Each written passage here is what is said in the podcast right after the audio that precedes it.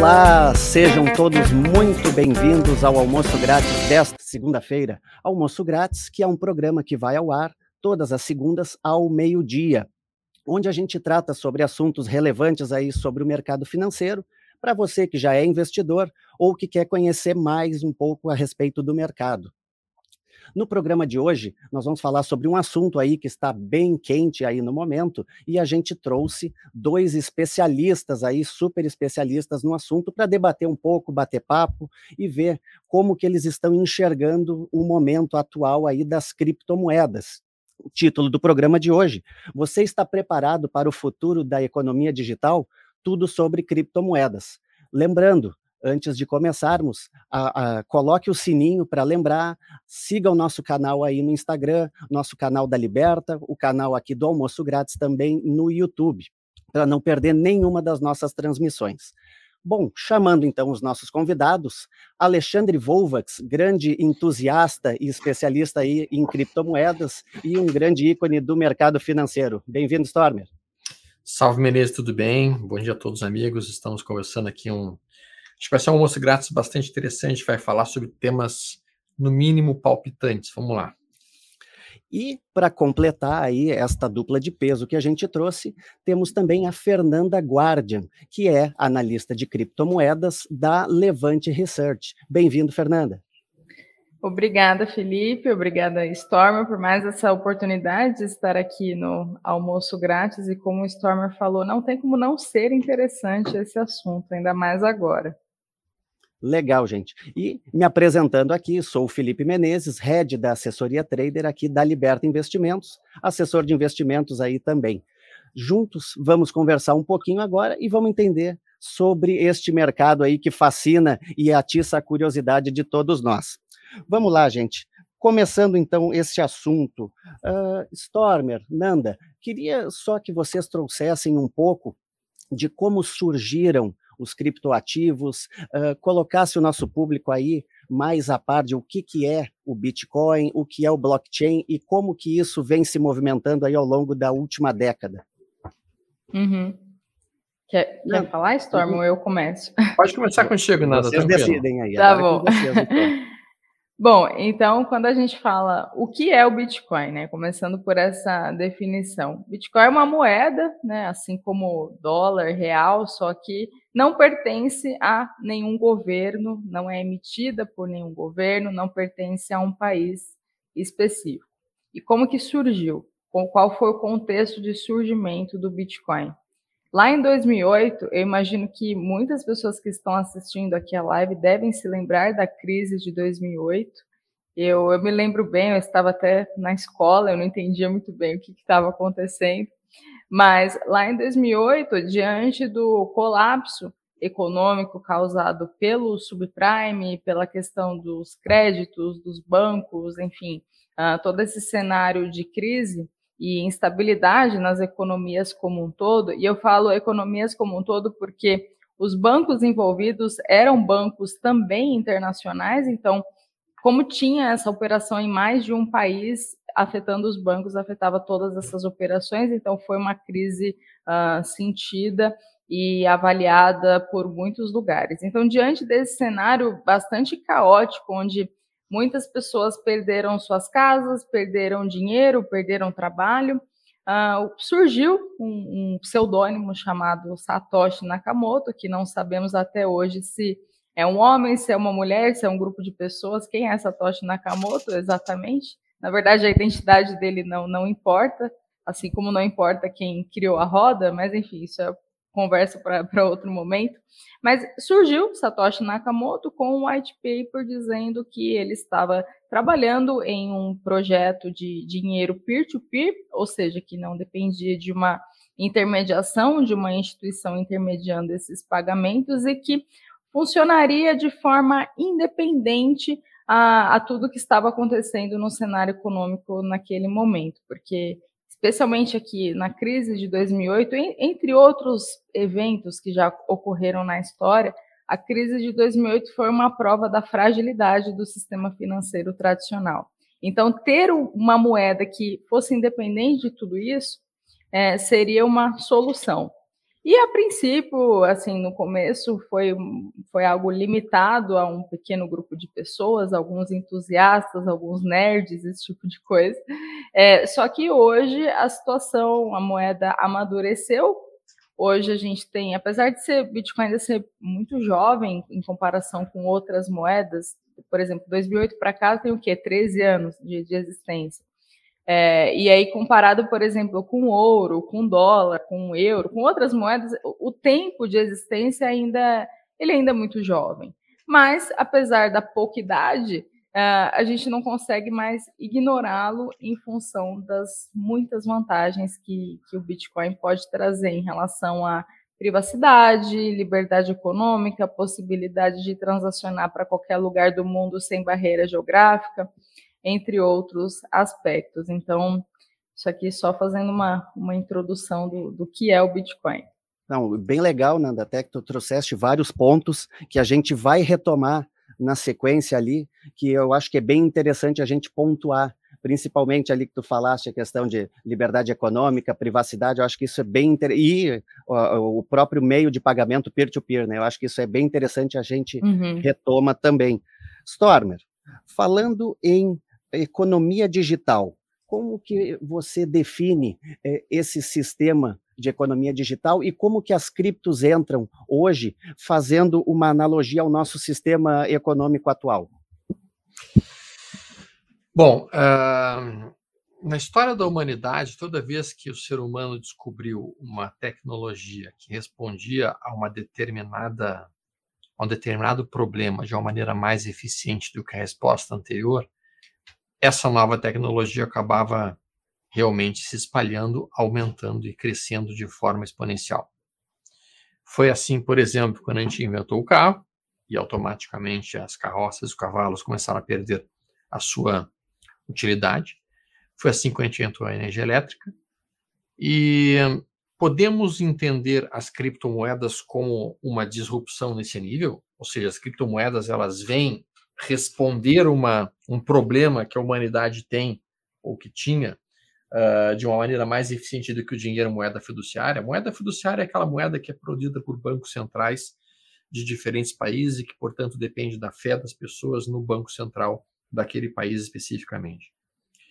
Eu acho que as criptomoedas elas têm algumas coisas que podem realmente, por um lado, serem apresentadas como como uh, vantagens sobre a moeda fiduciária clássica, o dólar, ou mesmo a libra esterlina, ou mesmo o euro, o que quer que seja. Uma das maiores vantagens em algumas dessas criptomoedas é o fato de que elas são deflacionárias, tá? enquanto que grande parte das, das moedas fiduciárias hoje do mundo elas dependem do interesse do Banco Central estar eventualmente largando mais moedas ou não dentro do mercado de uma maneira, às vezes, até brutal como o Fed fez durante a pandemia. Isso não acontece no mundo das criptos. A gente tem cada vez, em algumas delas, cada vez menos criptos sendo produzidas, até que algumas delas, inclusive, têm uma limitação de número máximo de criptos, e outras, inclusive, sofrem um processo de burning, que seria a retirada de algumas criptos da, da, da rede circulante. Então, essa situação deflacionária seria um aspecto positivo.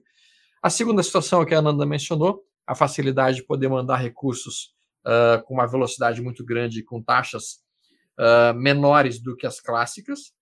Uh, a gente tem também uma outra vantagem que é realmente começa a aparecer, seriam os centros DeFi, as finanças descentralizadas, que começam a surgir junto com as criptomoedas. Então, sim, a gente tem toda uma economia nova que está surgindo. Mas dentro de economias novas, Menezes, a gente tem coisas que vão dar certo e coisas que não vão dar certo. A gente tem criptomoedas que vão realmente subir muito e vamos ter criptomoedas que vão finalmente até virar pó e deixar de existir.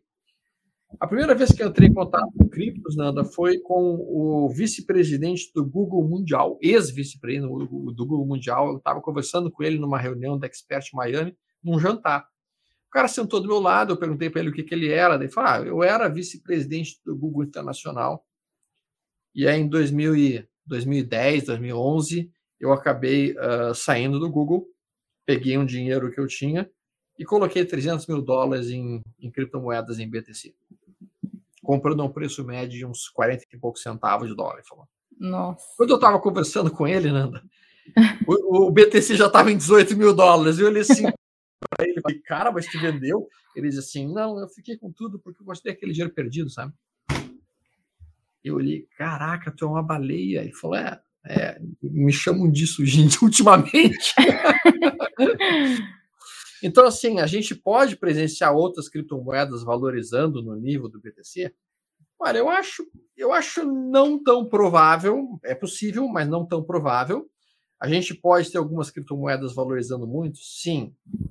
No meu entendimento, é muito provável que no futuro a gente tenha uma ou duas, eventualmente três criptomoedas que uhum. acabem sendo as principais e o resto se concentre nelas especificamente. Eu não acho que vai ficar essa, essa pulverização que existe hoje. Quantas, quantas mil criptos existem hoje, Nanda? Olha, a última vez que eu olhei estava mais de 10 mil. Isso é. sem contar os projetos que são criados diariamente. Inclusive, assim, essa é uma crítica não servem a nenhuma finalidade, não resolvem nenhum problema.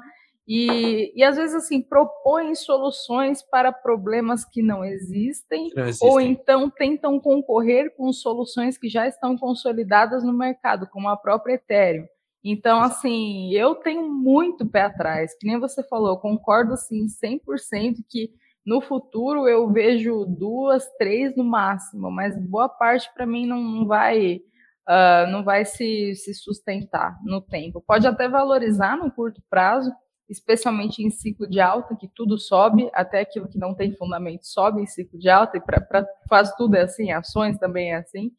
É, mas essa valorização de curto prazo, especialmente essas que são muito exponenciais, uma coisa tipo mil por cento, é, para mim não se sustenta. Não, não, não existe dinheiro fácil e não se sustenta aí no, com o passar do tempo. Até como mesmo tu falaste, elas não estão atreladas, ou a grande maioria não está atrelada a nenhum projeto especificamente, uhum. né?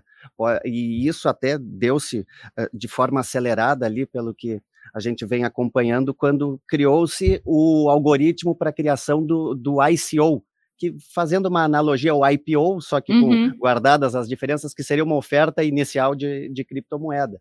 Só que diferente do IPO, onde uma empresa consolidada com resultados uh, constantes, com crescimento, com lucro, vai ao mercado para buscar uma captação para expandir o seu negócio, seja uma nova planta na indústria, ampliação de produção, algo nesse sentido, enquanto o ICO é o contrário.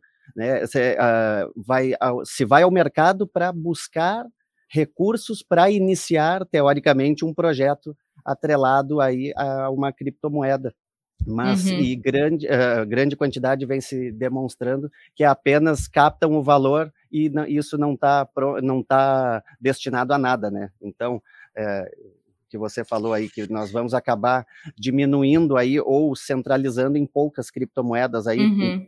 pensando isso, tende a acontecer isso, né? Porque é um mercado muito dinâmico e a gente não tem como prever como que vai estar daqui 10 anos, né?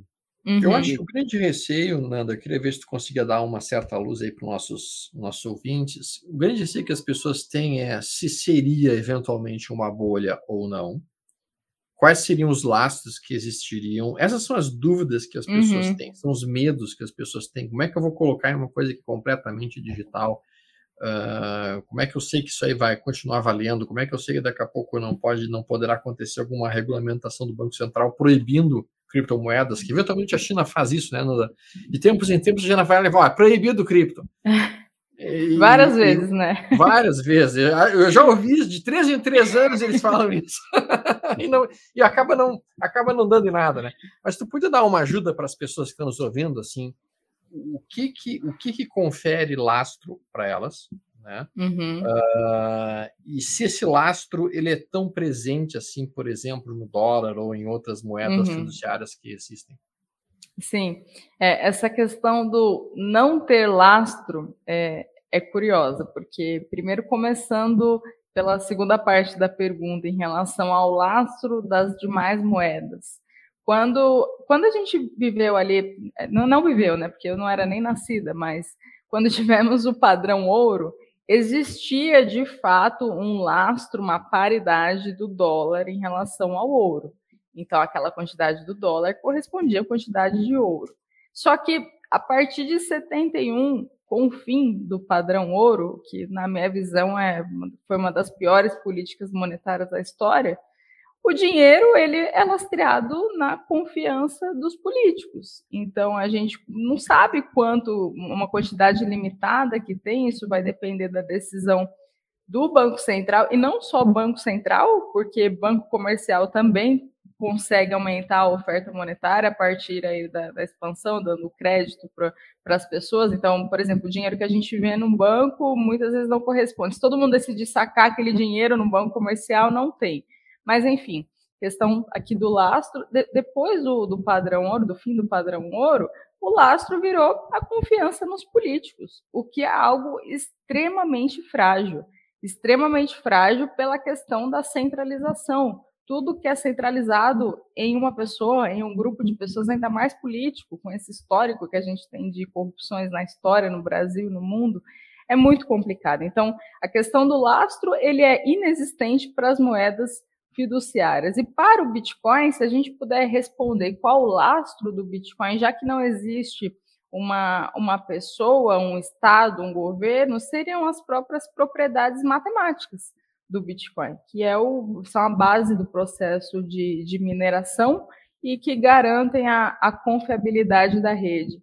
Então, essa discussão do lastro, assim, para mim, é, sinceramente, eu vejo gente falando e eu não consigo nem entender, não faz sentido, porque as moedas que as pessoas utilizam normalmente, seja no dia a dia, real, dólar, elas também não têm lastro. E a questão é, da proibição. Desculpa, você quer? quer eu acho que esse ponto que a Ana está tocando, ele é, ele, é, ele é importante porque as pessoas, de fato, quando pegam uma nota, por exemplo, de 100 dólares, elas entendem que aquilo tem um valor, e até o acordo de Bretton Woods, que é o que a Ana estava comentando agora, que foi em agosto de 71, uhum. uh, cada um dólar que existia na tua carteira existia o equivalente em ouro no Fort Knox. Então, na minha época de adolescente, a gente brincava assim, bah, tudo que eu queria um dia era entrar no Fort Knox, podia ser montanhas e montanhas de ouro, né? Uh, hoje, isso não existe mais, e se a gente parar para pensar que mais de metade dos dólares que estão circulando no mundo hoje foram criados nos últimos seis meses por causa da pandemia, a gente percebe como o dólar é, se, se liquefez o valor do dólar nos últimos seis meses em uma velocidade absurdamente brutal. E aí tu começa a pensar se aquilo realmente tem a solidez e o lastro uhum. tanto desejado pelas pessoas, né, Nanda? Sim, é, e falando aqui sobre dólar, é, a, a, minha visão em relação a moedas fiduciárias, o dólar é uma moeda fiduciária, depende do, das decisões do governo americano, mas ainda assim, em comparação com as demais moedas fiduciárias no mundo, é o caso com menos falhas. Sim, então, sim, assim, eu penso que para a gente, né, brasileiro, que tem 100% do patrimônio em reais, para mim é uma loucura. Porque o mínimo que essa pessoa assim pode considerar fazer é dolarizar uma parte da carteira. Tudo bem, dólar é moeda estatal, deprecia com o tempo, beleza. Mas ainda assim, o dólar é o indexador global. Entre todas as moedas fiduciárias, é o caso com menos falhas. Então, Sim. existe esse, esse ponto aí de, de confiança, de depreciação de moeda, que é o que não existe para o Bitcoin, porque o Bitcoin é muito transparente. Qualquer pessoa pode decidir executar o código, avaliar, verificar as transações ocorridas, claro que protegidas por criptografia, mas existe um limite de emissão aí de 21 milhões de unidades. E se a oferta é fixada em 21 milhões e a demanda aumenta, lei da oferta e da demanda, o preço, só por essa análise aqui muito superficial, tende a subir. É claro que não é em linha reta, não é um, um, caminho tranquilo, tem as quedas, tem os ciclos, mas partindo por essa lógica, a perspectiva é muito otimista. Nanda, baseada agora no que tu falou, eu quero pegar dois pontos ali para a gente explorar, explorar um pouquinho. Falaste hoje, uh, seria, não nessas palavras, mas a, até falta de bom senso a gente não ter uma parte do nosso capital em dólar, tá? Uhum. De, eu deixar 100% em reais e não ter nada em dólar você acha que nesse momento, ou em breve, ou futuramente, esse mesmo pensamento aplica-se também ao Bitcoin ou a, cripto em geral? Com certeza, Felipe. Assim, eu, eu falo é, porque a gente consegue traçar e descrever muitas vantagens do Bitcoin em relação ao dólar, como eu e o Storman estávamos falando. Só que, assim, é complicado a gente falar que é, para as pessoas, todo mundo ter Bitcoin, porque especialmente as pessoas que de repente têm mais idade ou têm uma cabeça mais fechada, não vão entender. Por exemplo, meus pais. Meu pai me acha louca. Fala, o que, que é isso? Mas onde tem agência de Bitcoin? Então, é, é complicado às vezes explicar isso para as pessoas. Então, na minha visão pessoal, sim, é uma questão até de proteção individual, de patrimônio, de liberdade pessoal. Mas para muitas pessoas isso não faz sentido, isso é arriscado por conta da volatilidade. E aí, nesses casos, eu sugiro dolarizar uma parte, porque o dólar é uma moeda mais forte do que o real, então pode fazer sentido para esses casos. E lógico, de acordo com o perfil também uhum. do investidor, né? De quanto eu aceito uh, colocar em exposição naquele ativo, por exemplo. Mas até escuto bastante falar que se eu coloco hoje 1% do meu patrimônio em Bitcoin, vamos usar o Bitcoin como referência, eu vou estar tá abrindo mão de algo que, se vai a zero por qualquer motivo, não vai me quebrar, não uhum. vai atrapalhar uh, o meu planejamento de longo prazo, porém, se realmente, como tu falaste, é limitado a 21 milhões em mineração, lei de oferta e procura, questão de agilidade, questão outras que tu falasse, assim, daqui a pouco esse 1% pode tornar-se 20% da minha carteira, 50, 100% da minha carteira ou até mesmo uhum. muito mais, de acordo que esse ativo se valorize, né? Então, uh, concordo contigo e acho que faz todo sentido, apesar, eh, levando em conta, né, de que a gente ainda tem a, a evoluir, principalmente com pessoas mais negacionistas, pessoas mais né, tradicionais, mais conservadoras, mas uhum. é, concordo contigo né, que faz sentido, assim como faz sentido também ter uma parte do seu patrimônio dolarizado, por exemplo. Sei o que, que o Stormer acha. Eu acho o seguinte, assim, tá? Uh, eu acho que as suas colocações elas estão perfeitas no sentido de, de diversificação. Tá? Inclusive, as próprias criptomoedas elas ajudam isso para o cliente que não consegue abrir uma conta lá fora, por exemplo, ele pode hoje comprar uma, uma stablecoin, que é um tipo de criptomoeda, e que permite realmente ter uma paridade muito similar à do dólar. Então, se o cara poderia comprar um, um, um BUSD ou eventualmente um dólar Tether, que basicamente, ou uma USDC Coin, que basicamente são criptomoedas que existem nas diferentes exchanges e que tem como e tem uma paridade em dólar, digamos assim, a mesma paridade ouro que existia dólar para ouro no passado, existe para essas criptomoedas, essas criptomoedas estáveis, né? E dessa forma a pessoa poderia inclusive montar uma carteira até mesmo de moedas no exterior, porque tem a mesma coisa para euro, também tem a altcoin do euro, também tem a altcoin de diferentes moedas e com isso então diversificar um pouco o seu patrimônio. É uma alternativa,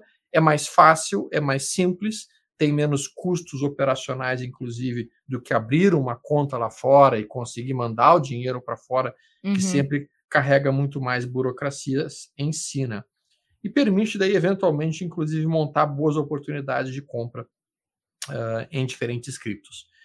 Algumas exchanges, inclusive, permitem que você faça um tipo de investimento que eles chamam de investimento programado, em que você coloca diferentes criptos, por exemplo, umas 5, 6, 7 criptos, diz quanto dinheiro tu quer estar tá comprando todos os meses nelas, e daí automaticamente naquele dia o próprio sistema faz as compras para você no preço vigente daquele dia, o que é algo extremamente interessante. Outras criptos, e até algum tempo atrás até eu dizia que criptomoedas não eram um tipo de investimento, porque tu não conseguia produzir um fluxo de caixa em cima dele, tu não conseguia fazer com que aquelas moedas te gerassem juros, Hoje isso já existe. Tu consegue, inclusive, gerar juros em cima das criptomoedas, uhum. gerar juros em cima das suas BTCs, dos seus Ethereums, assim por demais. Então, passou a se tornar um investimento, coisa que não era. Assim como quando a gente compra dólar, não é um investimento, né, pessoal? A gente tem que ter em mente que tu apenas comprar o dólar, tu está só fazendo um câmbio, tu está comprando uma reserva de valor, mas isso em si não é um investimento. Só vai ser investimento quando tu pegar esse dólar e investir em alguma coisa que te renda juros, que te faça um fluxo de caixa. A mesma coisa acontecer com as criptos. E hoje a gente já tem isso acontecendo, né, Nanda? Várias aparecendo nesse cenário. Uhum. Sim, é, em termos assim de Bitcoin ser ou não investimento, é, é uma discussão, porque é, para mim é muito além do investimento. Eu, eu entendo quem chama, quem fala, ah, eu vou investir em Bitcoin, o que é muito parecido com investir em uma commodity, por exemplo, pela questão de não ter esse fluxo de caixa e também, até, até antes, considerando essa questão dos juros, né? Antes disso existir. Mas, e também não tem, não paga dividendos, nem potenciais dividendos, hoje, assim, o Bitcoin sem, sem estar aplicado em nada. Então, mas eu entendo, existe uma discussão entre ser ou não uh, investimento, porque a tese do Bitcoin é muito além do que um investimento, vai, vai muito as vantagens, as perspectivas em termos de economia, de até culturalmente também, a gente entra até num termo de, de preferência temporal, entre outras questões, é, o, o, que ele pode trazer é, vai muito além do que um simples investimento.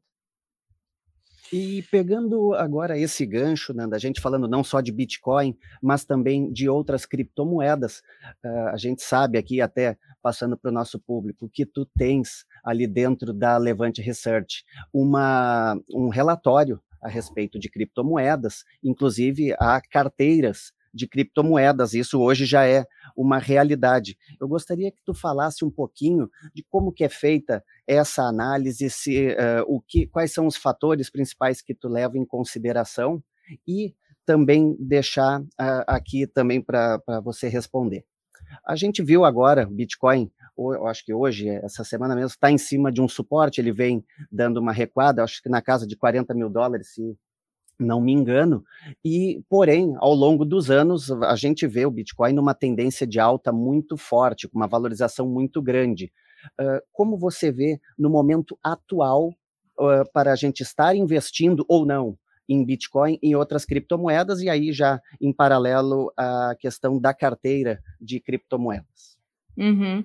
É, falando aqui do, do relatório e como que a gente avalia alguns indicadores de mercado, existe algo muito curioso e interessante, e pessoalmente falando, fascinante do Bitcoin, que é a chamada análise on-chain. O que, que, é isso? O, Bitcoin, como o código, como a, blockchain ele, é aberto, a gente consegue acessar os dados e identificar as transações ocorridas no passado.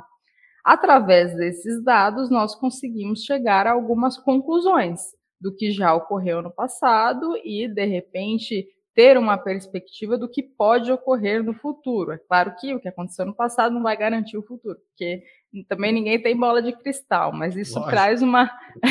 o Stormer deve. Gostaríamos deve de ter, isso... mas não tem, né? É, exato.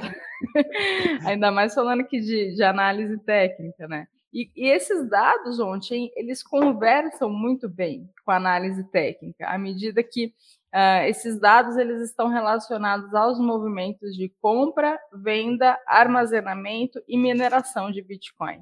Então, dependendo de como esse conjunto de quatro grupos está interagindo entre si, então, se eu tenho, por exemplo, mais pessoas vendendo do que comprando, e entre essas pessoas que estão vendendo são baleias, são pessoas com alto saldo, muito saldo de Bitcoin, todo esse tipo de análise a gente consegue chegar a algumas conclusões. E isso responde também à segunda parte da pergunta, que é em relação ao cenário atual. Bom, para a gente explicar, para a gente ter uma, uma opinião, uma conclusão sobre o que está acontecendo agora, se avaliarmos aqui desde o prime primeiro dado ali registrado, desde quando o Bitcoin foi criado até hoje, um, uma das características das propriedades técnicas do Bitcoin é o chamado halving, que acontece aproximadamente a cada quatro anos e se caracteriza pela redução da oferta de bitcoins detida pelos mineradores ao final do processo de mineração. E por que que esse evento ele é tão significativo? Porque se reduz a oferta de bitcoins, o que acontece é um choque de oferta, significa que vão ter menos bitcoins ali em circulação. Isso explica porque que historicamente nós já tivemos dois ciclos de alta no, no passado. Então, 2013 e 2017 foram períodos ali que deu o preço subiu um pouco e 2021 também. Então, toda essa, essa, essa, essa subida de preços, esse ciclo de isso é explicado, não foi do nada que surgiu. Isso, uma das explicações é justamente uh, esse, esse evento de choque da oferta dado pela redução da recompensa. E assim, é claro que uma das limitações desse raciocínio é que nós só temos dois ciclos passados, então é muito pouco para a gente analisar, para a gente né? falar para a gente falar se aconteceu no passado, então vai ser assim em 2023, 2024, enfim, no futuro. Não, não, não dá, porque foram só duas vezes. É, é pouco. Estatisticamente, a gente tem poucas ocorrências para chegar em alguma conclusão. Mas, quando. Então, considerando essa limitação da própria análise on-chain, que é em decorrência da idade do Bitcoin, mas considerando outros aspectos que já ocorreram nos ciclos anteriores, como alguns indicadores até relacionados à idade das moedas, à entrada de, de investidores uh, mais jovens, a questão dos lucros de investidores de longo prazo, que são chamados long-term holders. Eu ainda, eu ainda vejo esse, esse atual ciclo numa possibilidade de dar uma última pernada de alta, porque primeiro a gente tem a entrada de investidor institucional. Isso é muito importante. A gente tem um, um tipo de investidor que Sim. não vende no desespero, que movimenta grandes quantidades. A gente não tinha isso no passado. Não tinha essa demanda institucional no passado. Então, se aumenta a demanda, é algo muito positivo.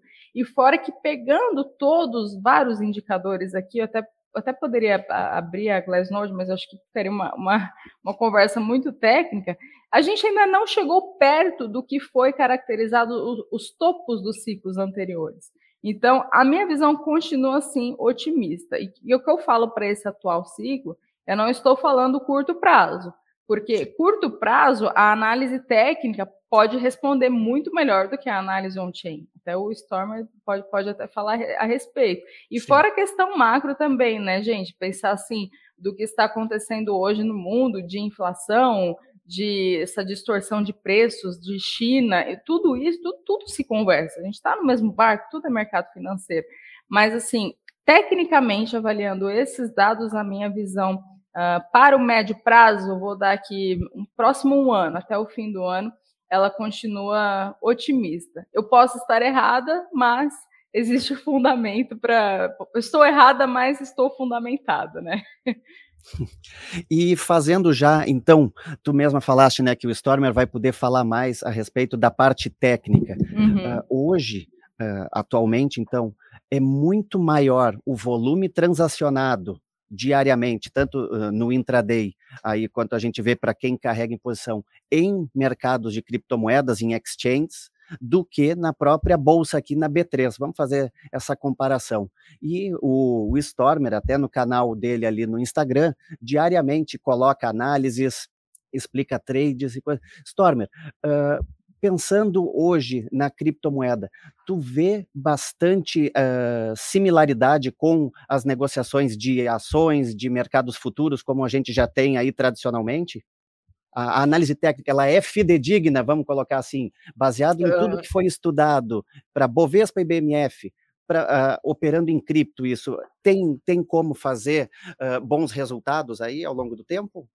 Tá, vamos lá. Uh, eu acho que a tua pergunta é muito boa, Menezes, tá? E a gente tem que pontuar isso muito bem. o que, que é análise técnica em si? O que, que é olhar um gráfico? A análise técnica ela não tem como objetivo nos dizer se um determinado ativo ele é bom ou ele é ruim, ou se ele tem bons fundamentos, ou se ele não tem bons fundamentos. Não é para isso que serve a análise técnica. Olhar o gráfico vai nos dizer basicamente onde os compradores dominam, em que preço que existe um domínio maior dos compradores do que dos vendedores, e qual que é a pressão dominante sobre aquele determinado ativo. A gente sabe que muitas vezes o mercado se apaixona por alguma bobagem, começa a comprar bobagem, faz o troço subir enlouquecidamente falando, mas na verdade aquilo é um grande lixo que está sendo comprado, porque as pessoas se apaixonaram por lixo. É como, como se dizia antigamente, tu não pode pedir uma pessoa de ser idiota. Se ela quer ser idiota, ela vai ser idiota. né? e, e tu não pode pedir que, que papéis ruins subam. É, se as pessoas começarem a achar que os papéis ruins devem subir, aquilo vai subir. Né? Então, a análise técnica ela funciona muito bem para localizar timing. O que, que é timing? O momento ideal de uma possível compra. ela não é muito boa para localizar timing de saída. A análise técnica ela falha muito para localizar bons sinais de venda, de fato. Não é, um, não é uma ferramenta precisa para localizar sinais de venda. Ela localiza bons momentos de entrada num determinado ativo. Então, o que uma pessoa inteligente vai fazer? E o que uma pessoa inteligente faz, inclusive no mercado tradicional? Pega boas empresas que tenham bons fundamentos e utiliza análise técnica nessas boas empresas para localizar bons pontos de compra. O mesmo deve ser feito para quem for trabalhar com criptomoedas. Então, pega os fundamentos de uma cripto, como a Nanda estava mencionando, dá uma entendida no que, é, por exemplo, o inverno de criptos, essas coisas todas, procura entender esses conceitos de fundamentos, e daí vai entrar no gráfico para localizar os melhores momentos de tomada de posição. E daí, cara, fica uma análise técnica muito similar àquilo que a gente faz dentro, dentro do mercado, que é comprar quando está sobrevendido numa tendência de alta, para sair da posição quando é extremamente, quando tivesse valorizado o suficiente para realizar um bom lucro. Então, sim, os sinais eles são muito similares. Tem algumas particularidades? Claro que tem. Cada mercado vai ter sua particularidade. O dólar se comporta diferente do índice futuro, as ações se comportam diferente do índice futuro e do dólar, e as criptomoedas também têm os seus, os seus pequenos truquezinhos que são diferentes dos truques que aparecem nos outros ativos. Cada ativo vai ter uma forma de se comportar diferente, né, Ana? Sim. É, e até, e falando aqui sobre a relação com os demais ativos, eu vi que o pessoal perguntou sobre essa relação com o S&P, sobre essa correlação. É importante a gente dizer que correlação não implica causalidade. Isso. Não é porque uma coisa se comporta de forma parecida com outra que vai ter uma relação causal ali entre elas. Esse é o primeiro ponto. Mas, de fato, ocorrendo um estresse no mercado tradicional, uma prova disso foi o que aconteceu em março de 2020, é óbvio que vários ativos vão sofrer, inclusive o Bitcoin, foi o que aconteceu com o Bitcoin. Então, as pessoas falam, ah, mas o Bitcoin não é independente de agente político, não é? Sim, na sua teoria, mas na prática, tudo está interligado. À medida que ele é visto como um ativo até de especulação por algumas pessoas, obviamente vai sentir a influência uh, de, do, dos outros mercados. E até respondendo aqui a pergunta do, do Luiz, que vocês colocaram aqui na tela, a alavancagem dos futuros distorcem muito o preço ou nada muda?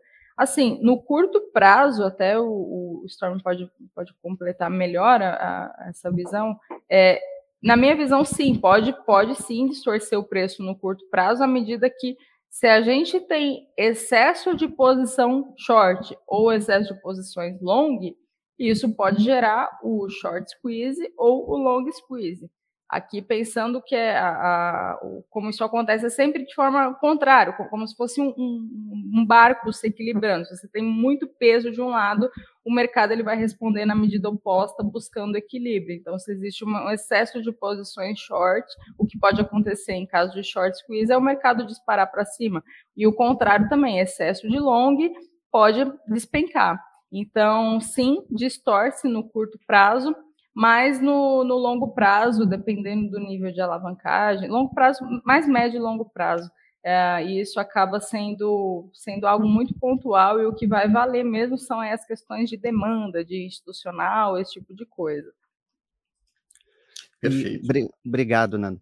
E até uh, lembrar o público aqui que está nos assistindo, se quiser colocar suas perguntas ali no chat para a gente responder, ao final aqui a gente separa uns minutinhos ali para tentar responder o maior número de perguntas aí que vocês tiverem.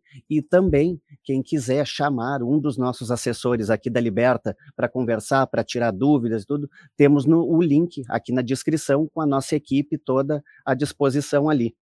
Stormer, uh, eu tenho visto, não só uh, atualmente aqui, uma, um, com o aumento da, do número de pessoas interessadas em cripto, de que mais players antes não óbvios e agora já atuantes no mercado, estão entrando para o mundo de negociação, sejam eles traders institucionais, sejam uh, corretoras ou novas uh, casas de investimento migrando para este mercado também a tendência que a gente vê é que as corretoras tradicionais também uh, façam o papel hoje que fazem as exchanges. E uh, o temos diversos veículos já sendo operados também nas plataformas, como futuros de criptos, e hoje até eh, foi um e-mail que eu li na semana passada, aqui que eu recebi, de que os ativos mais negociados hoje, aqui eh, dentro desta plataforma que eu, pela qual eu recebi o e-mail, são futuros de criptos. Tá? Esse é um, um, ponto até que eu gostaria que tu comentasse. E temos também já estruturas de opções, derivativos de criptos, que entrando grandes players tradicionais, aí as corretoras normais, aí surgem um universo incrível de novas estratégias também, como call spreads, put spreads. Queria que tu comentasse um pouquinho a respeito disso, já que a gente aqui tem esse viés, esse DNA muito forte aí em trading, né? Vamos lá. Bom, hoje, pessoal, só para vocês terem uma ideia, existem mais pessoas físicas no Brasil trabalhando criptomoedas do que ações o que é algo absurdamente surpreendente se a gente contar que o mercado acionário existe há muito mais tempo do que o mercado de criptos no Brasil. Mas hoje tem mais CPFs trabalhando criptomoedas do que ações no país. E isto por quê? Por uma série de motivos que a Ananda já abordou rapidamente, né? pelas vantagens que as criptos apresentam, mas muito pelos movimentos explosivos.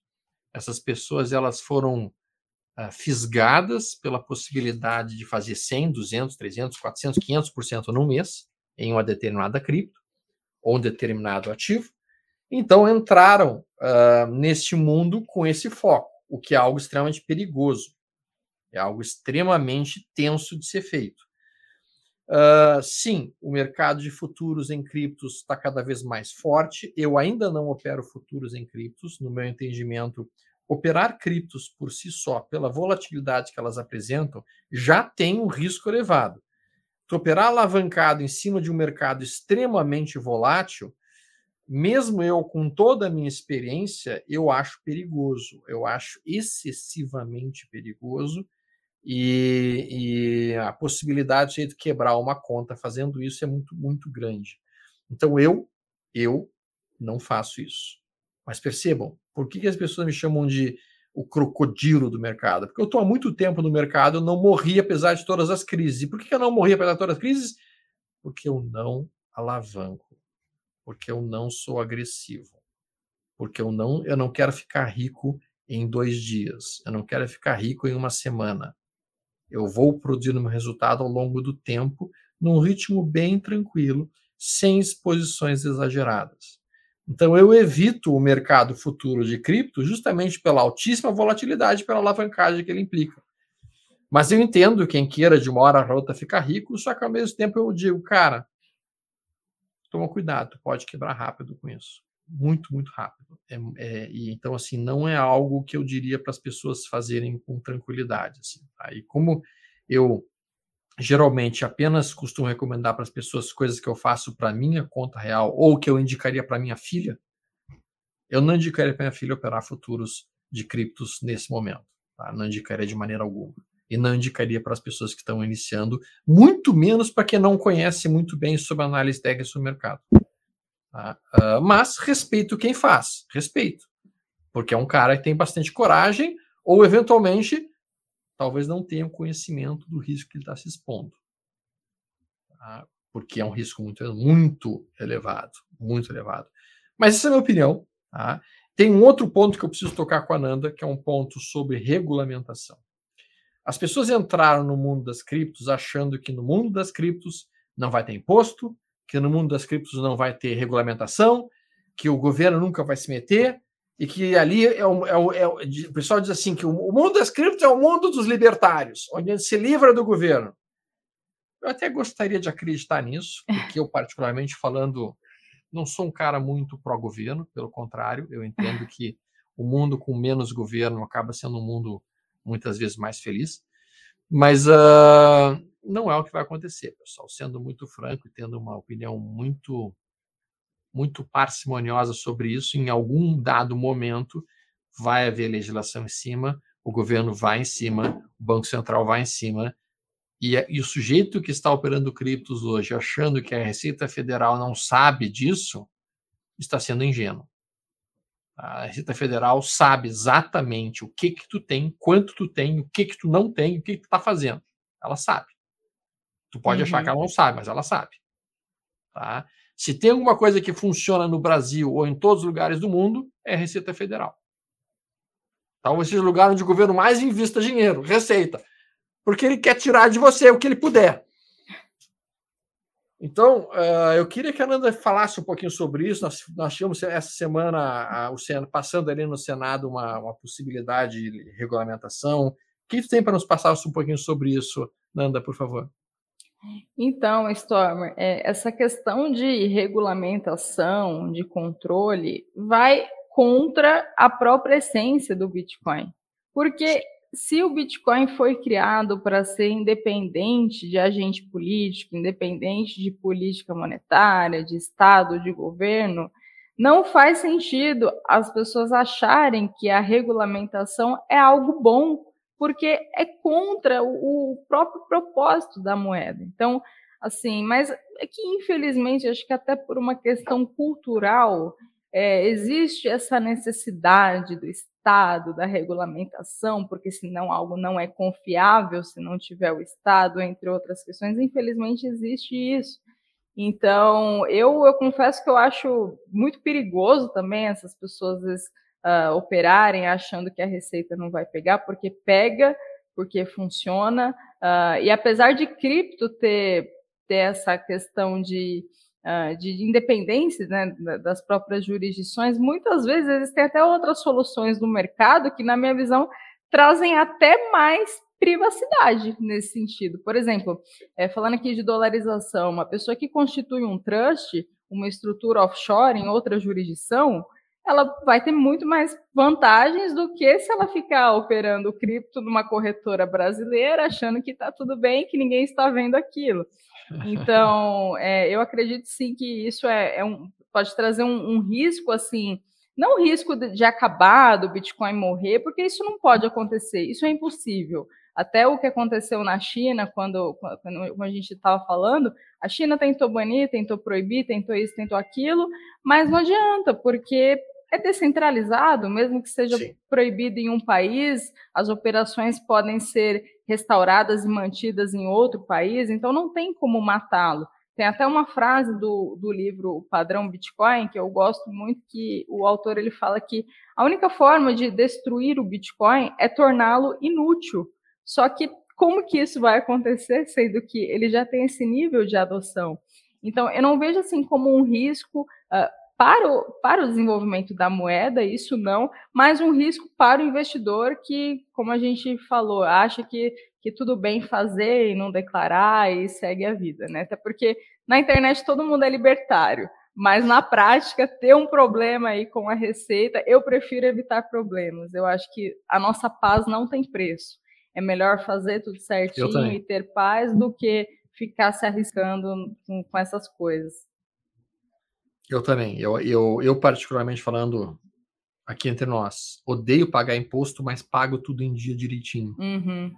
E, na verdade, até eu diria, Nanda, e talvez essa seja uma opinião minha, que muitas pessoas não entraram ainda no mundo de criptos justamente porque elas não sabem muito bem como pagar esse, esse, esse imposto de renda, como recolher isso daí. E daí, como elas não querem ficar fora da lei, como elas não querem se sentir eventualmente. Uh, com a possibilidade de um dia para outro um fiscal da Receita chamar o sujeito, elas acabam nem entrando. Né? Então, eu acho que uma certa regulamentação pode eventualmente ser uh, bastante favorável. Claro que uhum. o ideal uhum. seria que fosse que em Portugal, né? Portugal, criptomoedas são completamente isentas de imposto de renda. Então, uhum. o ideal seria isso, né? É. Mas, uh, pelo menos tem uma regra, né? É, até o que, o que o Gabriel Lima falou aqui, né? Que um, um determinado nível de regulamentação, assim, pode até favorecer as próprias instituições, como ele Exato. bem colocou aqui. E eu sou super favorável, favorável à institucionalização. para mim as pessoas criticam, falam, ah, mas você investir num fundo de Bitcoin não é a mesma coisa. Tudo bem, eu concordo que não é. Mas só de ter essa possibilidade, quanto mais caminhos, melhor. Então, ter um, um, um nível de regulamentação que seja pequeno, que não atrapalhe, aí seria, concordo que seria algo positivo. Só que se tratando de Brasil, no nível de intervenção que a gente tem aqui nesse país, que não existe liberdade econômica, é, eu realmente não, não consigo ficar muito otimista em, em, relação, em relação a essas decisões.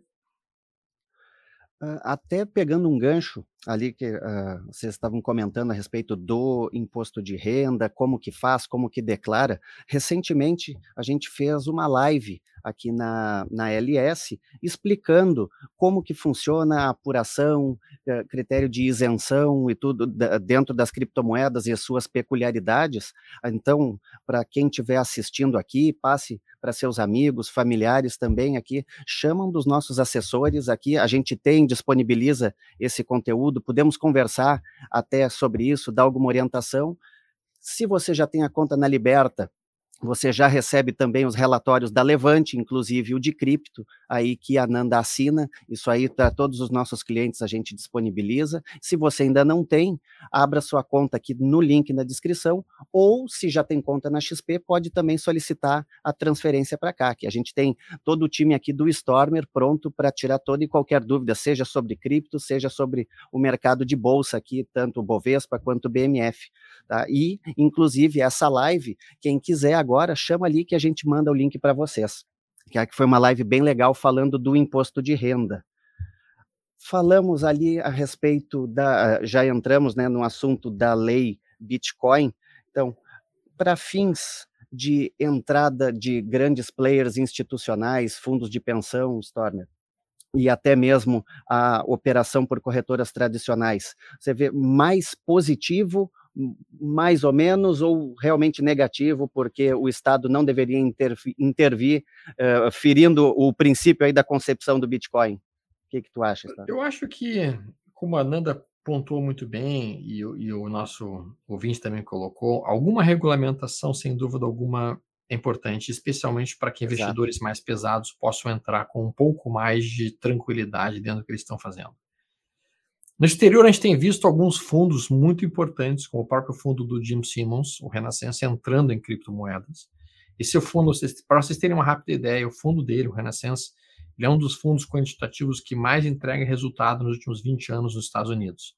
Tá? Ele, dá um, ele literalmente ultrapassa em muitos resultados observados por, por players como Warren Buffett e outros. Né? Ele é considerado hoje realmente o sujeito que decifrou o mercado de uma maneira geral. O James Simmons e o fundo dele representam 85% de todas as ordens de intradia da NYSE e da Nasdaq, o que é algo absurdamente brutal, a gente pensando no tamanho da NYSE e da Nasdaq. Bom, esse sujeito entrou em criptomoedas recentemente. O fundo dele entrou em criptomoedas recentemente. E, obviamente, isso vai trazer muita liquidez, vai trazer muita movimentação e vai trazer muito peso para esse mercado. Tá? E a gente sabe, pelo menos nós que utilizamos gráficos, que quanto maior for o volume no gráfico que a gente está utilizando, melhor é o sinal, mais confiável é o sinal daquilo que a gente está trabalhando. Então, para nós, é bastante positivo. Além do que, os institucionais entrando trazem um respaldo, uma estabilidade para o mercado muito maior do que a pessoa física. Eu posso dizer, talvez até, não sei se a Nanda concorda comigo, Nanda, mas há uns quatro ou três, quatro ou cinco anos atrás, há uns três ou quatro anos atrás, o mercado de criptos era como um adolescente, tá? porque ele era absolutamente instável, porque ele era realmente movido pelos ventos e pelos sabores das pessoas físicas. À medida que os institucionais vão entrando, a gente está entrando agora numa fase de adulto jovem, em que o cara tem 25, 30 anos, começa ainda é um tanto quanto porra louca, mas já uhum. tem um uhum. pouco mais de, serenidade do que está fazendo na vida, tem um pouco mais de foco, tem um pouco mais de ideia, não é um cara tão volátil, não é um cara tão maluco quanto um adolescente. Isso, à medida que tu vai tendo cada vez mais institucionais, isso vai amadurecendo o mercado. Tu tens essa impressão também, Nanda? E é por isso que eu vejo que o mercado mudou muito nos últimos três anos, o próprio comportamento do gráfico mudou muito nos últimos três, quatro anos. Sim, eu tenho, eu tenho essa, essa impressão também. Para mim é muito positivo que isso tenha acontecido nesse atual ciclo, Falamos aqui de ETFs, de fundos de investimentos, empresas adicionando bitcoins aos seus balanços, entre outras demandas institucionais. E um dos pontos que, na minha visão, são até desfavoráveis à proibição dos governos em relação ao Bitcoin é que, na minha visão, não, não faria muito sentido. Imagina um, um governo tentar proibir algo, sendo que esse algo gera tantos empregos de tantas empresas e tantas pessoas envolvidas naquilo.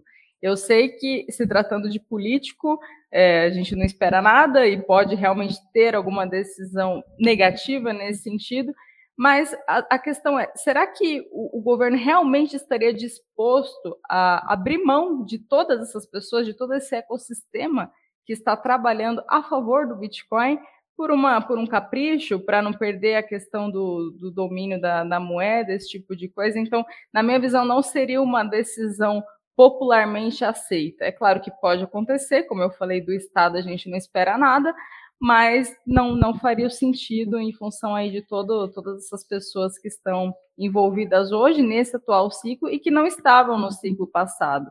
No ciclo passado, falando aqui de 2017, até tinha alguma coisa ou outra, mas tudo era mais difícil. A própria infraestrutura era mais difícil. Você comprar Bitcoin era parecia que você estava praticando um crime, comprando alguma coisa ilícita. Hoje não, hoje é muito mais fácil, a gente tem muitas opções. Se a pessoa não quer comprar diretamente, não quer ter a, a preocupação com a custódia, pode se expor através de fundos, de ETFs, até existem alguns ETFs no exterior, como o próprio canadense Purpose, que é um, do, um dos mais antigos, que compra Bitcoin ali fisicamente então, para mim, é muito positivo esse movimento de institucional. Eu acho que a colocação da Nanda eu só modificaria uma coisa. Ela disse assim que a gente não espera nada do Estado. Eu, eu sempre espero uma coisa do Estado, o pior. O pior. Eu sempre espero é. o pior do Estado. Eu poderia ter falado isso. Eu sempre espero o que vem de pior vem do Estado. Mas, de qualquer maneira, tem alguns pontos que a gente precisa tocar ainda, tá? É uma pergunta muito boa ali do Bento, que ele coloca o seguinte ali, ó. Deixa eu até exibir a pergunta dele. O ingresso de grandes instituições no mercado de criptos não tem diminuído a volatilidade a médio prazo, diminuir a atratividade? Sim, Bento, a entrada dos institucionais pode diminuir a volatilidade, não necessariamente ao ponto de diminuir completamente a atratividade, porque na medida que diminui a volatilidade, também aumenta a liquidez. Aumentando a liquidez, te permite começar a trabalhar com stops mais sensatos, te permite trabalhar com distâncias de ponto de entrada para ponto de saída mais adequadas, e isso começa a atrair muitas pessoas. Muitas pessoas não entram hoje no mercado de cripto justamente porque é um mercado vida louca. Uhum. O mercado de cripto é tô rico, tô pobre, tô rico, tô pobre, tô rico, tô pobre. Então, um pouco mais de estabilidade pode aumentar a atratividade num prazo médio, eu diria até. Uh, mas a gente não tocou num tema que é um perigo que existe, né, Ananda? Que é a questão das, das bolhas, né? das possíveis bolhas, que algumas pessoas às vezes têm medo. Isso é uma bolha, não é uma bolha? NFT é uma bolha, não é uma bolha? Hoje eu estava vendo, tem um desenhozinho de um macaco que custa 40 mil dólares. O que, que é isso, cara? É o Bored Apple Yacht Club. Até uhum. ficou bem famoso para nós aqui, principalmente no Brasil, quando o Neymar colocou, se não me engano, ali foi um milhão de euros, um milhão de dólares Sim. ali em, acho que três gravuras algumas Sim. gravuras assim e, e, confere a cada um e, e, também é uma coleção limitada, né? Então é quase como colecionar obra de arte digital, é isso, né? Uhum. Mas será que isso já não começa a beirar uma possível bolha, Nanda? É uma pergunta que eu te faço. Eu estou falando das NFTs, não estou falando das criptos, estou falando de NFTs. Uhum. De, tu consegue hoje por, por 19 Ethereums, tu compra um mundinho Tá? NFT, mundinho NFT, cara. Que aí tu pode construir um metaverso ali. Cara, mas por 19 Ethereum. assim, Exato.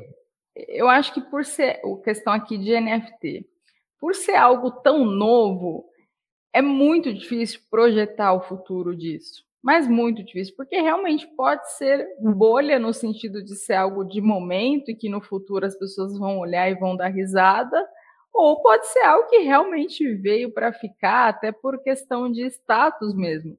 Porque hoje, até vamos comparar aqui com obras de arte tradicionais. Você compra um quadro, que é muito valioso, muito caro e deixa em casa, as pessoas que vão ver vão ser as pessoas que vão até sua casa.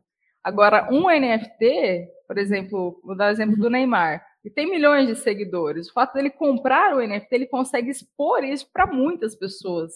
Então, existe essa discussão de, de repente, NFT até trazer algumas vantagens, ser mais atraente do que as obras tradicionais, mas também existe a discussão de ser algo muito novo, de ser algo que realmente pode, no futuro, a gente pode olhar e dar risada. Eu acho que não, não dá para ter muita perspectiva nesse sentido. Agora, um ponto que, que eu até estava conversando com um professor da, da pós, que é a questão do valor subjetivo, porque isso é a base da, da escola austríaca, né? A questão do, do paradoxo Sim. do valor, do valor subjetivo, é que o que é valioso para uma pessoa em um determinado momento pode não ser para outra pessoa em outro momento. Então, comparando assim, o que, que vale mais? Um diamante ou um copo d'água no deserto? Então, o copo d'água em outra situação ele valeria menos, então tudo é subjetivo. Às vezes, para a gente, a gente olha e fala, ah, isso daí não vale nada, mas para quem, de repente, é até mais entusiasta de cripto, está mais ali envolvido, pode ter muito valor. Então, eu, eu não sou, eu também estou super por fora disso, não, não tenho NFTs, não, não me envolvo com isso, mas eu acho que é interessante a gente olhar esse movimento, esse desenrolar da história. Legal, né? Mais uma perguntinha ali. A gente chegou agora a uma hora de transmissão. Só passou rápido aqui o, ace, o é assunto. É ele rende horas e horas e horas de bate-papo. Né? Uh, Stormer Inanda, gostaria de saber se o Bitcoin não poderia acabar igual ao ouro no sentido de manipulação nos futuros, suprimindo o preço. Uma pergunta do Pedro Bessa. Esse Stormer ou Ananda, quem, quem quer começar? Stormer. Eu posso começar. Eu acho que é uma possibilidade, tá? Uh, mas olha só, e a gente tem que ter em mente isso. Levou muito tempo para isso acontecer. Foram vários e vários anos para que começasse a acontecer uh, realmente uma, uma distorção produzida por isso. Tá? Então, eu acho que é muito cedo para se pensar nesse tipo de problema ainda. E, e, especialmente dentro do mercado, eu costumo sempre me preocupar com aquilo que está acontecendo agora, no momento. Uhum. Minha pergunta sempre é: o que, que eu tenho que fazer agora? Então, nesse momento, o que, que eu tenho que fazer agora? Eu tenho que começar a entender mais sobre criptomoedas, eu tenho que começar a aprender um pouco mais sobre esse mundo, eu tenho que começar a lentamente colocar parte do meu patrimônio nisso, para que, se acontecer realmente um movimento forte e, e, e o mais provável, eu esteja participando pelo menos com uma, com uma parte do meu patrimônio em cima disso. Mais adiante, eu vou levar em consideração o que, que vai estar acontecendo, se essa distorção vai estar aparecendo cada vez mais importante ou não, porque a gente lida com, com os problemas, cada um né, no seu momento em que ele acontece, né? Como não surgiu esse problema ainda, eu não tenho por que estar me preocupando com isso agora. Eu tenho que estar me preocupando com o que eu tenho que fazer agora, nesse momento. O que tu acha sobre isso, Nanda, por favor? Não, eu, eu, concordo, e assim, comparar Bitcoin com ouro, embora tenha muitas semelhanças mesmo, até questão, até o próprio termo mineração remete ao ouro, a questão tempo não, não dá para comparar. O ouro ele tem trocentos anos em relação ao Bitcoin, então até que isso aconteça vai levar mais tempo. E fora que na minha, na minha visão, quanto maior o nível de adoção, mais difícil é de manipular esse preço, porque Exato. menos sensível o preço fica a, essas, a esses movimentos. Então, hum, isso realmente a gente tem que, como, como você falou, Stormer, avaliar o momento de agora e aos poucos ir, ir lidando com os problemas que aparecem. É, eu acho que as pessoas às vezes começam a projetar coisas que podem acontecer daqui a 5, 10, 15 ou 20 anos, e aí simplesmente perde o foco do que está acontecendo agora. Uhum. Né? E, a, e, agora, nesse momento.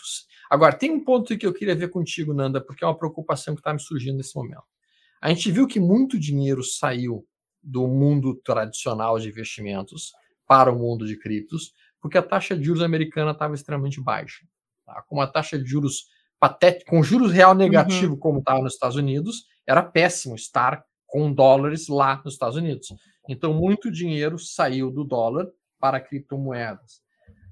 qual que é a tua percepção do Fed se tornando cada vez mais hawkish, cada vez mais subidor da taxa de juros americana, se isso vai trazer impacto nas criptomoedas? Ou seja, as pessoas vão tirar dinheiro das criptos para voltar para, vamos lá, tesouro de longo prazo americano, tesouro de curto prazo americano. Qual que é a tua ideia sobre isso? Esse impacto, tu, tu acha que vai ser um impacto muito importante ou não? Assim, Stormer, eu enxergo como um impacto importante não só para o Bitcoin, mas até para o mercado brasileiro. Porque Sim. aumentando a taxa de juros, os investimentos atrelados ao dólar vão ficar mais atraentes. Então, a ideia é que as pessoas vão acabar migrando mais para esses investimentos. Inclusive, fazendo a comparação aqui, Brasil. As pessoas que de repente têm dinheiro hoje, sei lá, na B3, de repente vai ver, vai comprar bonds, vai comprar renda fixa americana, o que quer que seja, e vai até ver mais vantagens nisso, dependendo de como, uh, como esse, o desenrolar desse, desses juros, né? Então, num primeiro momento, eu, eu diria que sim, é provável que o Bitcoin seja impactado, não só o Bitcoin, mas até S&P 500, outras outros índices.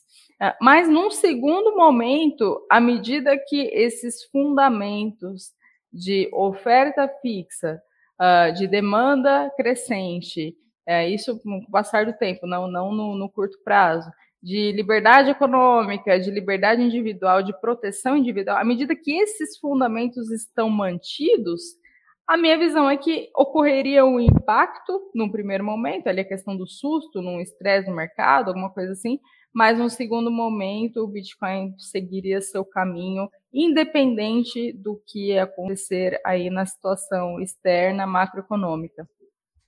Legal. Legal. Gente, duas perguntinhas ali, aí eu acho que a gente já vai se encaminhando para as considerações finais, acho que são até, uh, pode ser respondida em uma só resposta, ali do professor Alan Caster e do Bruno Silveira. Não seria mais certo dizer que criptos são meios de pagamento em vez de moeda? E a outra pergunta, e sobre usabilidade, enxergam BTC como uma moeda para meio de pagamentos ou acham que alguma altcoin já busca esse lugar com alguma rede com mais escalabilidade?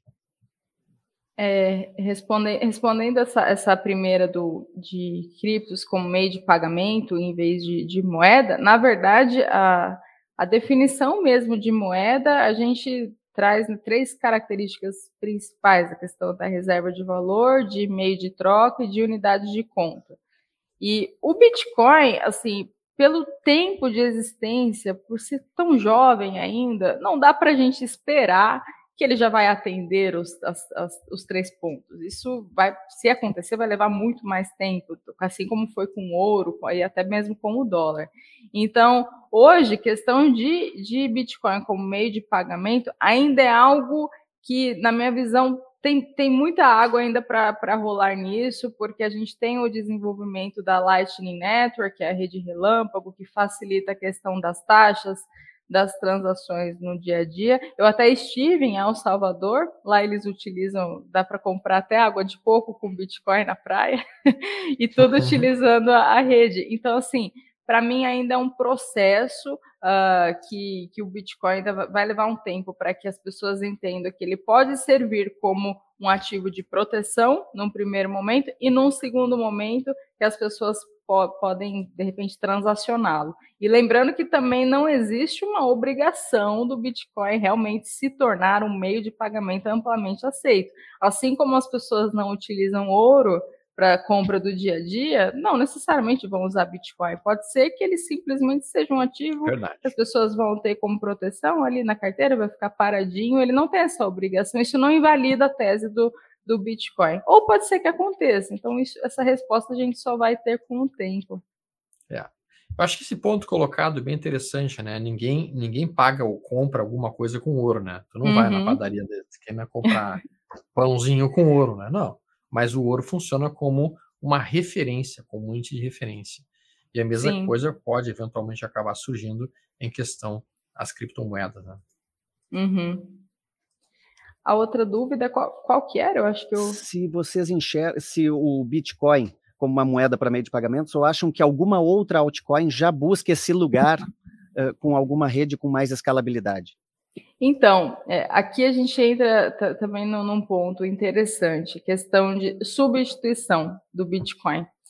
Na história das criptos, é, existiram muitas tentativas de substituir o Bitcoin. Até é, próprio Bitcoin Cash, aquela discussão toda do tamanho da rede, do, do bloco, esse tipo de coisa.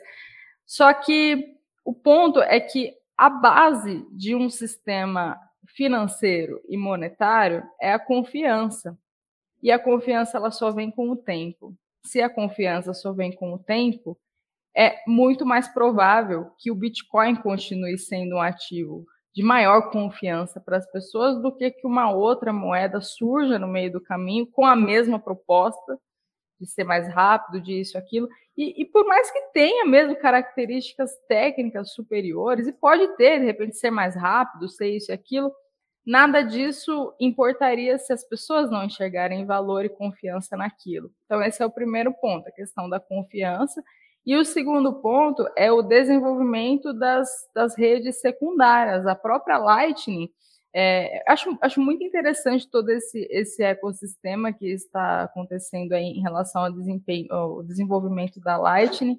Eu até gravei uma aula com o Urge sobre isso, e na minha visão, assim, faz muito mais sentido já utilizar é, redes que são secundárias ali e, e atreladas ao Bitcoin do que vir uma outra moeda e tentar substituir aquilo que o Bitcoin já faz. Então, do ponto de vista monetário, eu digo que o Bitcoin é insubstituível. Agora, dos outros pontos de vista, aqui falando, por exemplo, de outras aplicações, como jogos, como infraestrutura, como DeFi, aí, aí é outra coisa, porque aí não concorre com o Bitcoin. Então, do ponto de vista monetário, o Bitcoin é único e insubstituível. Agora, em termos de outras aplicações que não foram pensadas no começo ali do Bitcoin, aí pode ser que tenha alguma outra moeda que faça isso, mas aí não, não se trata de uma concorrência, porque são finalidades diferentes. Perfeito. Bom, gente, uma hora e doze, quase uma hora e treze aqui de transmissão, são 13 horas e 20 minutos. Queria agradecer imensamente aí a presença da Nanda, e a presença do Stormer para a gente tratar sobre esse tema aí que vai estar tá sempre aguçando a nossa curiosidade aí para entender cada vez mais. Né? Muito obrigado aí pela participação de todo mundo aí que mandou suas perguntas, que ficou conosco aí durante a transmissão. Queria que Nanda agora fizesse suas considerações finais aí. Nanda, novamente, muito obrigado pela participação. Obrigada, Felipe. Eu queria aproveitar que o Stormer está por aqui, a gente nunca tinha se falado antes. É, é um, é um assunto, assim, talvez um pouco diferente aqui do assunto da live. Mais uma vez, Stormer, você postou uma referência de um livro, é, o Caibalion. O Caibalion, sim. Nossa, e aí eu, eu vi que né, tinha lá o princípio do ritmo, que pode ser aplicado aos mercados especialmente nessa questão de análise técnica de movimentos Sim. que acontecem. E o livro ele é impressionante porque se aplica a tudo na vida, não só Sim. ao mercado, a nossa vida, até do ponto de vista espiritual e outros assuntos. Então é muito interessante. Eu ainda estou meditando nele graças à sua sugestão, por isso que eu queria até te agradecer. Fico feliz, Nanda. A gente, a gente fica muito feliz quando alguma indicação nossa tenha trazido algo que, que agregue para a vida das pessoas. Eu acho que o Carvalho é um livro que, cada vez que tu abre uma página ali, tu começa a ler, tem coisas que tu pode estar pensando. E engraçado como esse é um livro, tu vai perceber isso, Nanda. Tu lê ele a primeira vez, quando tu volta, revisita ele algum tempo depois, tu tira outras, outros aprendizados, ele vai sempre te trazendo coisas novas, porque a forma como tu lê ele a partir da, da, tua, da tua realidade no momento também muda. É interessante isso, é bem interessante. É um livro muito bom de ser lido mesmo. Uhum. É, ele, ele, é meio difícil de entender. Você começa a ler, acha difícil, mas aí eu também procurei algumas resenhas, algumas discussões a respeito Sim. dele, e realmente ele é muito completo. Ele é pequenininho assim, mas o conteúdo dele é, é impressionante mesmo. Legal. Stormer, tuas considerações finais aí, obrigado pela participação aí, pela presença sempre uh, muito pontual nas tuas colocações e até aproveitando ali na, na tua, nas tuas considerações finais, uh, pediram ali o nome do livro ali para colocar aqui para nós. Tá. Uh, bom, pessoal, o que acaba acontecendo? Para mim é sempre um prazer estar aqui com vocês no Almoço Grátis. A gente gosta muito do conceito de compartilhar conhecimentos com as pessoas, né? A gente entende muito bem que, que o conhecimento acaba acaba entregando liberdade para as pessoas, tá? Desde que a gente com o conhecimento a gente começa a tomar novas posturas e novas ações. Então eu quero agradecer muito a presença da Nanda aqui conosco para trazer um pouco mais de luz sobre essa forma de olhar o mercado, que é uma economia completamente nova, revolucionária, eu diria que está entrando no mundo e que vai, sem dúvida alguma, abalar as estruturas do mercado financeiro tradicional. Tá? Eu, eu, no meu entendimento, as criptomoedas são uma ferramenta que veio para ficar, não é algo temporário, não é algo que vai deixar de existir. Eu não consigo mais conceber um mundo sem a presença de criptomoedas daqui para frente. Uh, a questão toda realmente é ela passar por esse processo de consolidação e de fusão provável que irá ocorrer, né? E a gente tem que estar tá participando então dessa, dessa nova realidade, sem dúvida alguma, tá? Uh, o livro é Le o Caibalion, né? o Caibalion, tá? Que forma basicamente os ensinamentos do Hermes Trismegisto, né? Uh, sobre, sobre a vida de uma maneira geral. Tá? De uma maneira geral, a ideia é uh, como se comportar dentro da vida, das coisas que acontecem dentro uh, da nossa existência aqui nessa terra. Tá? É um livro bastante interessante, tem alguns, inclusive, alguns audiobooks sobre ele, fala sobre as sete leis herméticas uh, do, do, Hermes Trismegisto. Né? E é um livro que eu acho que vale a pena ser lido, não apenas do ponto de vista financeiro, mas também do, muito do ponto de vista espiritual, do ponto de vista de evolução dentro da vida que a gente, que a gente passa por aqui. Muito obrigado, Legal. pessoal. Que vocês tenham uma ótima semana. Legal. Stormer, muito obrigado novamente. Nanda, uh, de minha parte, fiquei super feliz aqui em poder participar com vocês aí, entender um pouco mais desse assunto aí. Sei que nós temos ainda bastante assunto aí, tem bastante pauta para a gente ir trabalhando aí a respeito de criptoativos. Né, que é um assunto cada vez mais quente aí, mais atual, mais uh, parte do nosso dia a dia. Lembrando, gente, nos sigam aí nos nossos canais aí, seja no Instagram, no YouTube, da Liberta Investimentos, do Stormer. Se gostou dessa nossa live, deixa seu like ali. Qualquer coisa que vocês queiram ainda uh, acrescentar, aprofundar, chame aqui no link na descrição, fale com os nossos assessores que a gente vai estar sempre disposto aí, disponível para atendê-los. Muito obrigado e até a próxima segunda-feira.